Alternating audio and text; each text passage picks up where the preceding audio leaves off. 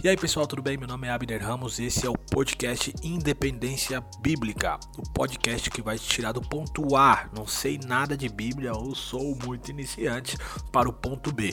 Hoje eu leio, interpreto a Bíblia, faço meus devocionais, tenho intimidade com Deus sem depender de ninguém. E nessa aula de hoje eu vou te ensinar como meditar na Bíblia. Na verdade, você tem uma grande vantagem de nesse podcast poder participar de uma aula de, do meu curso Independência Bíblica totalmente de graça. Então, fique atento aí nos próximos minutos que podem mudar a sua vida. Tamo junto, fique na paz.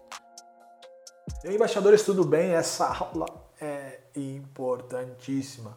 Você vai aprender aqui como meditar de uma maneira eficaz e altamente produtiva na Bíblia. Automaticamente vai aumentar o seu nível de intimidade, suas experiências com Deus. Falamos um pouco disso é, na aula anterior, certo? Mas vamos fixar um pouco mais. Com essa aula aqui, com a aula anterior e essa com a aula anterior e essa juntamente, você aumentará o seu nível de profundidade em Deus. Claro, se você praticar, certo? Então, se você não praticar, nada acontecerá, ok? Meditação é prática. Você precisa colocar isso em ação. Se você colocar isso em ação, a sua vida não existe a possibilidade de não ser transformada, certo? Então vamos lá.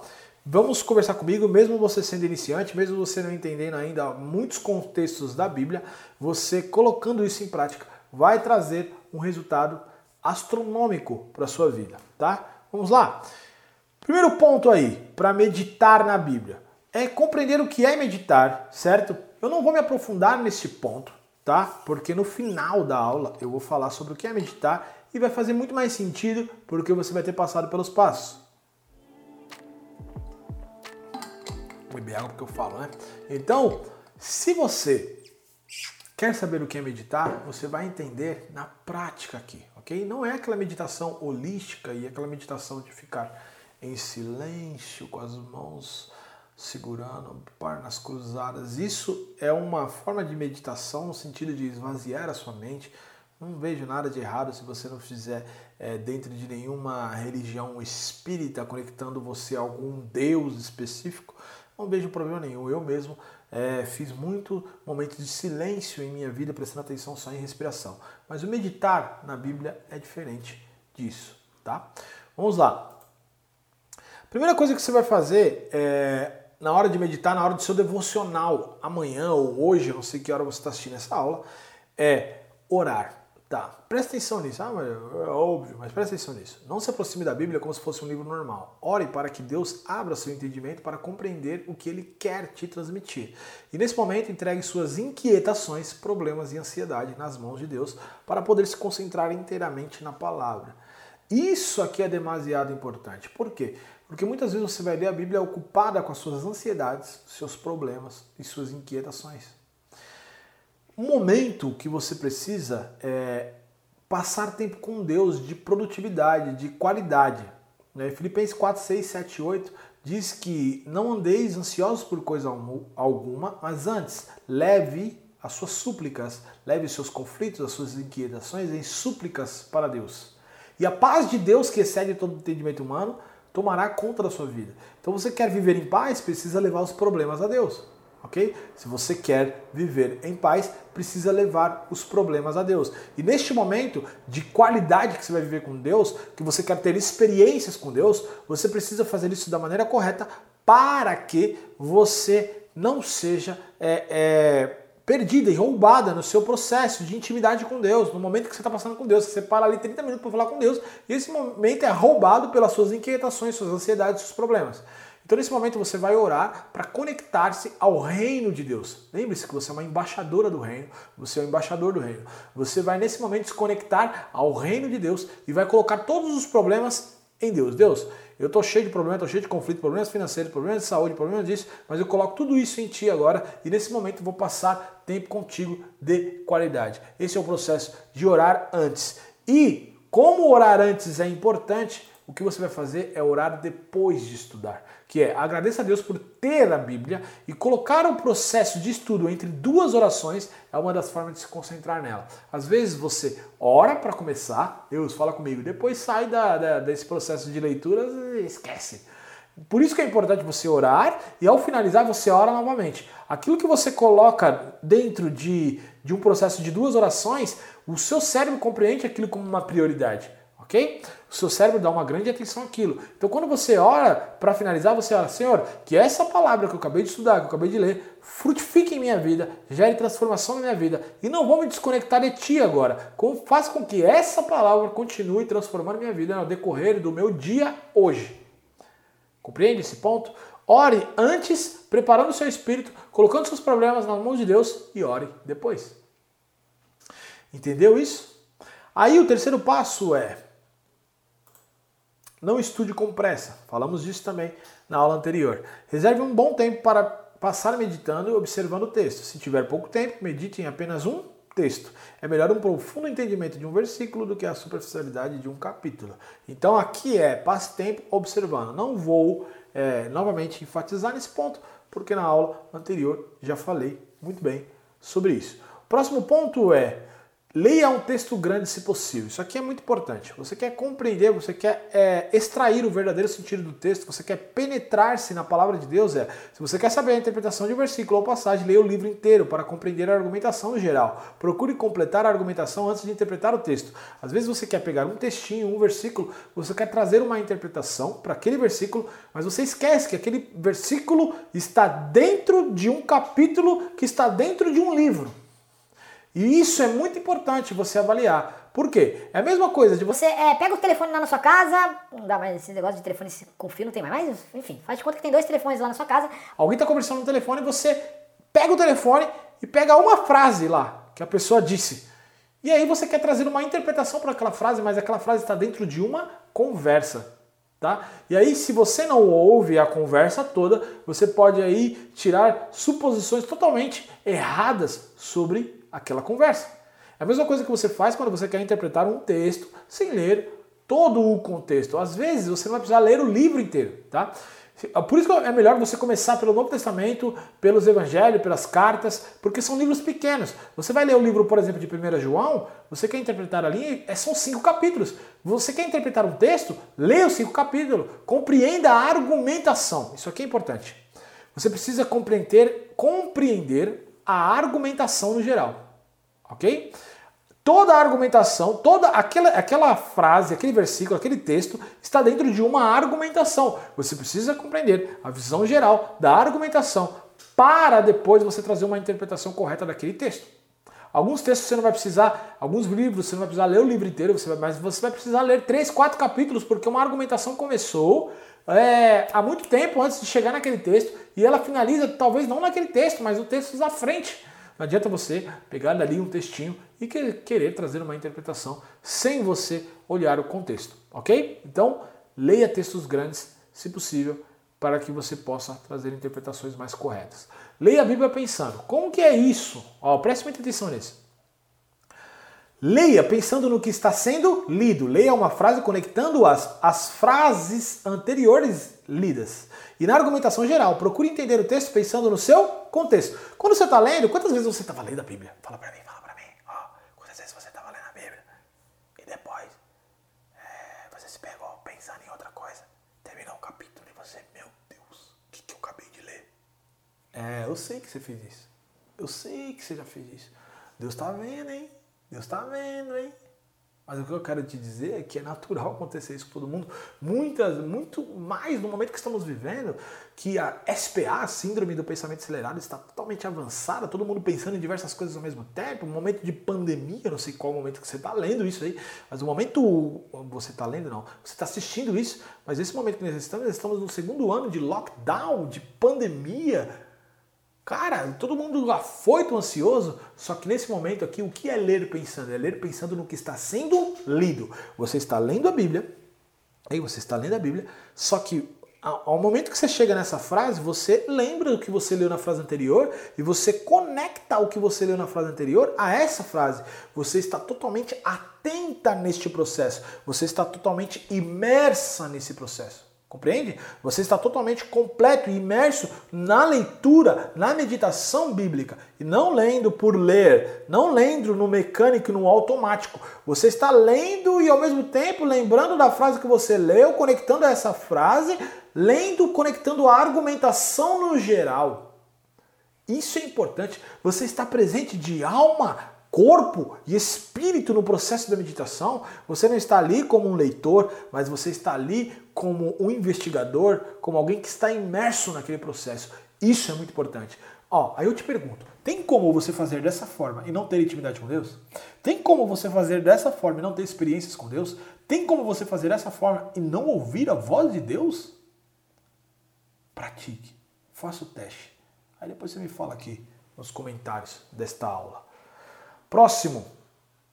Próximo ponto que é extremamente importante. Imagine que terá que ensinar para alguém. Você já percebeu que quando você imagina que você tem que ensinar o ponto para alguém, você se esmera mais em aprender? Quando ler uma frase, imagine se tendo que explicar essa frase para alguém. Forçará o seu intelecto a encontrar a compreensão do texto. Porque na verdade, isso não, você não está enganando o seu cérebro. Provavelmente você vai ter que ensinar para alguém. É melhor que você esteja completo, é melhor que você esteja é, muito claro do que aquele conteúdo quer dizer. Então, nesse processo que você faz, imagine que você está lendo, imagine que você vai ter que, no final dessa leitura, desse devocional, você vai ter que ensinar para alguém. E assim você vai é, se esmerar mais em compreender o texto, até porque você não quer passar vergonha na frente de ninguém.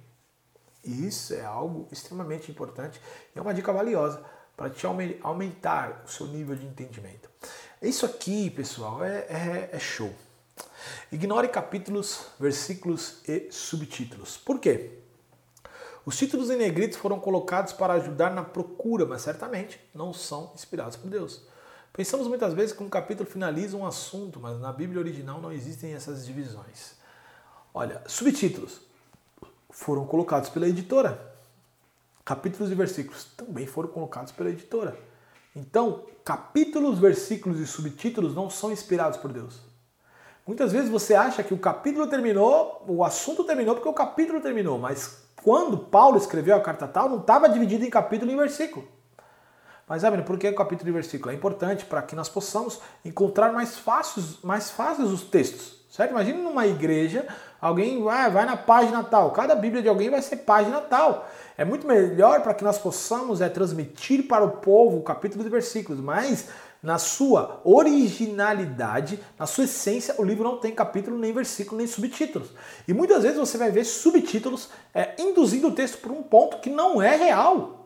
Tem subtítulos que estão ali induzindo a que parece que aquele texto vai dizer disso, mas na verdade o texto nem diz disso, mas você se apegou. A, a, o, o subtítulo te deu uma intenção ao ler. E aí aquilo que você procura, você acha. Aí você acaba achando que aquele livro realmente fala disso, mas aquele livro não fala disso. Então você ignora, ok? Ignora esses pontos e leia a Bíblia como se fosse uma carta mesmo, porque é o que ela é. Na verdade, alguns, alguns são livros de legislação, outros são livros proféticos. E uma dica sensacional: tem um, alguns livros que. Tem um livro que chama A História, eu tenho esse livro, inclusive, que é a Bíblia toda, sem divisão de capítulos e versículos. Tem um outro, uma outra Bíblia que eu tenho, eu vou colocar aqui a imagem dela, tá? Vou colocar aqui nessa aula a imagem dela. É uma Bíblia marrom que ela tem. É, é só um Novo Testamento, sem divisão de capítulos e versículos. Muito show, muito show. Então, se fosse você, compraria, vai te ajudar neste processo aqui, ok? E outro ponto, vamos lá. Tem um dicionário. Aqui, ó, se algumas palavras forem difíceis, que para alguns são, né? É, para mim é, eu acho que para maioria é, né? Palavras são muitas palavras difíceis, se depende da linguagem que você usa. Na NVI, que aqui eu uso, não é. Agora, quando eu vou ler Almeida Corrigida e Fiel, eu já preciso, às vezes, de um dicionário. Se você ler na Almeida Corrigida e Fiel, J, J, João Ferreira de Almeida, Almeida Revista Corrigida, são linguagens mais formais, assim você vai precisar de mais dicionários. Mas se você ler numa NVI, talvez não, tá? Mas é importante que você tenha um dicionário grego e hebraico. Tem bíblias hoje, tem aplicativos de dicionário grego e hebraico. É muito importante, é, é legal ter. Mas se não for possível, um, um dicionário em português já vai funcionar muito bem para você. É melhor que você tenha uma compreensão em português do ponto do que você não tenha compreensão nenhuma, certo? Tem um comentário bíblico. Não sei se você já é, já viu, eu tenho até um aqui, vou até pegar. Eu não consigo pegar aqui, né? Que eu tô com o microfone aqui todas as coisas.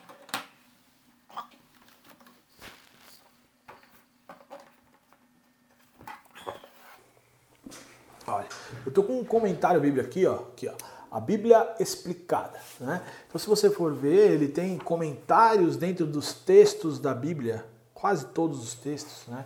os pontos mais importantes. Isso aqui ajuda muito, só que aí você tem que tomar um cuidado, tá?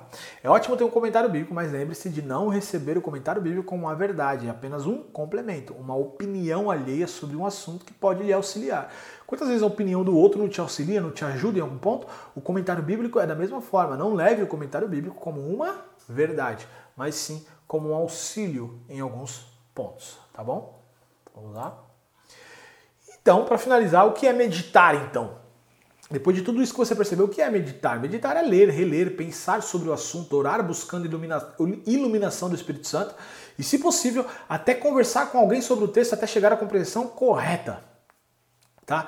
Meditar é quando você ocupa a sua mente com a palavra de Deus. Você ocupa, você esmera-se em ocupar a sua mente com a palavra de Deus até que a iluminação daquele entendimento é, se abra para você. É literalmente ocupar a sua mente com a palavra de Deus. Enquanto a meditação aí fora é esvaziar a mente, a meditação bíblica é ocupar a sua mente com a palavra de Deus. Agora eu quero fazer uma dinâmica rápida aqui escrevendo.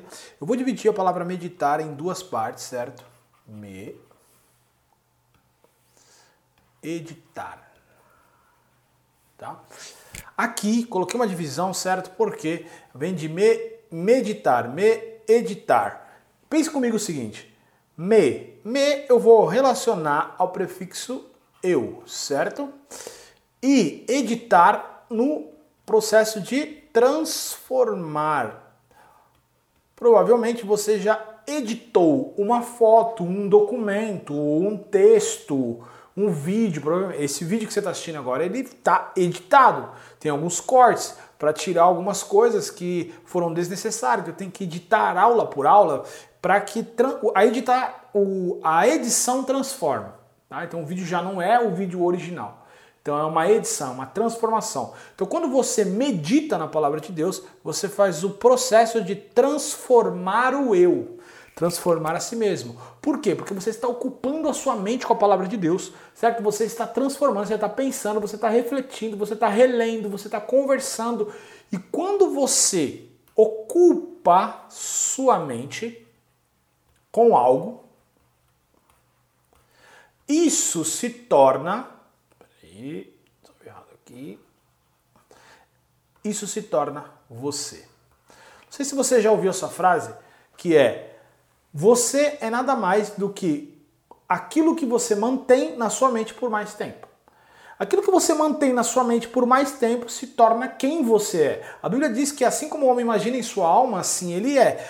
Podemos mudar a alma para a mente, assim como o homem imagina em sua mente, assim ele é. Quanto tempo você passa pensando na palavra de Deus, pensando naquilo que Deus te diz? Aí isso você se torna. Mas muitas pessoas elas fazem o quê? Vamos fazer o seguinte aqui, vamos Vamos zerar aqui. O que as pessoas fazem? Elas ocupam sua mente.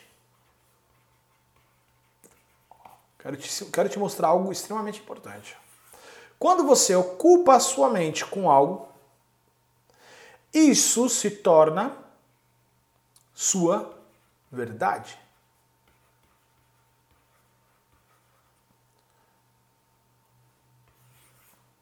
Sua verdade. Verdade, nós podemos dar um outro nome de verdade para crença. E a sua crença se torna. Isso aqui é importante demais. Apertei a borracha aqui sem querer. Estou apertando a borracha aqui. Sua crença se torna o seu comportamento. Então, o que você precisa pensar é que aquilo que você ocupa a sua mente, isso que você ocupa a sua mente, passa muito tempo na sua mente, o tempo todo, se torna sua verdade ou sua crença. E a sua crença é o que comanda o teu comportamento. Vamos pensar o seguinte: pessoas que ocupam sua mente com notícias sobre a pandemia. Então, cada vez o G1 posta lá uma notícia pior do que a de ontem, certo? O que acontece com essas pessoas? Elas ocupam a sua mente com as notícias ruins. O que, que torna a verdade dela? A verdade da mídia se torna a verdade dela. O mundo está num caos que não tem fim. Pessoas morrem, morrem, morrem, morrem. Isso gera o quê? Uma crença de que tudo vai dar errado. E que gera um comportamento do quê? Medo. Medo. O medo de pegar a doença, o medo de ser o próximo a morrer. Então, o que você ocupa a sua mente, você define a sua vida. Por isso, meditar é ocupar sua mente com a palavra. Quando você ocupa a sua mente com a palavra de Deus, você se torna a palavra de Deus. Eu acabei de ensinar o processo de prática da Bíblia. Como praticando a Bíblia? Meditando. Porque quando você medita, relê, pensa, reflete, discute, conversa, ora, isso você está ocupando a sua mente. Quando você faz tudo isso, você está ocupando a sua mente. E você vai ocupando a sua mente tanto que aquilo vai se tornando uma verdade para você e você começa automaticamente. Isso aqui é um processo automático, pessoal. Automático. Ó. Quando isso aqui acontece, isso aqui é automático. Abner, como praticar a Bíblia? Ocupando a sua mente com a palavra até que se torne uma crença. Tudo que você ouve, lembre dessa frase, tudo que você ouve repetidamente, eventualmente você acreditará. Quando menos esperar, você já está acreditando. Quando você ocupa a sua mente com a palavra, quando menos esperar, você já está acreditando na palavra. E a, na verdade, a resposta que você começou a acreditar na palavra é quando você pratica a palavra. Aí entra um fim.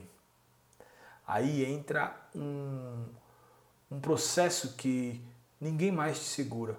Você ouve a palavra, pratica a palavra. Ouve a palavra, ocupa a sua mente, pratica a palavra. E quem pratica a palavra, sabe o que acontece?